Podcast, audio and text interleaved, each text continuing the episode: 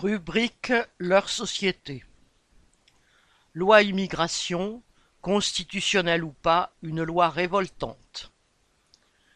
Dimanche 21 janvier, 75 000 à 150 000 manifestants ont défilé dans tout le pays pour dénoncer une nouvelle fois la loi immigration. L'application de la loi en l'état entraînerait notamment la suppression d'aides au logement ou d'allocations familiales pour des dizaines de milliers de personnes pendant leurs premières années de présence en France.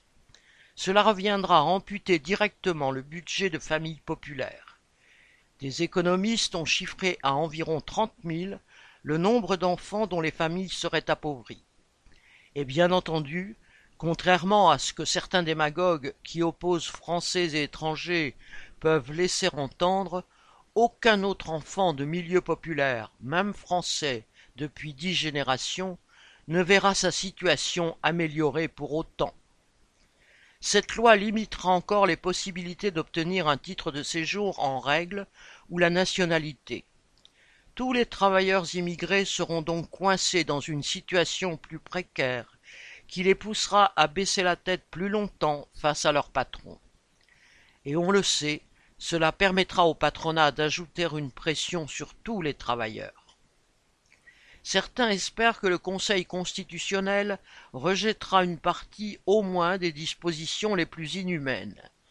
Celles qui instaurent des quotas d'immigrés, rallongent à deux ans la possibilité pour des travailleurs de faire venir leur famille, celles qui vont trop ouvertement dans le sens de la préférence nationale, chère à l'extrême droite.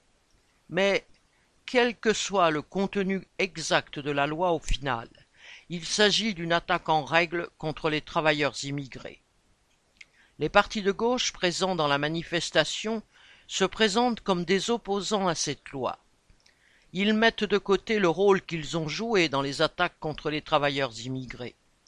Sans remonter jusqu'à Mitterrand et à sa promesse jamais tenue de donner le droit de vote aux immigrés, Jospin, à la tête d'un gouvernement de la gauche unie, oublia, entre guillemets, d'abroger les lois Pasqua-Debré qu'il traitait de scélérates quelques jours avant d'être élu.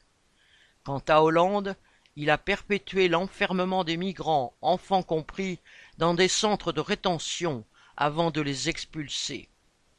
Valls, son Premier ministre, avait été jusqu'à une déclaration franchement raciste contre les Roms et avait mis en œuvre une politique restreignant les possibilités de régularisation des travailleurs immigrés. La gauche au pouvoir a ainsi poursuivi et préparé la politique anti-immigrée de la droite.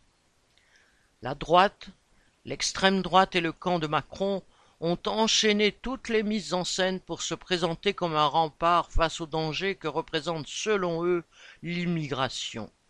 Et ce n'est pas un hasard si le chef d'orchestre de la loi immigration, Macron, est aussi celui qui enchaîne les attaques contre les travailleurs ces dernières années.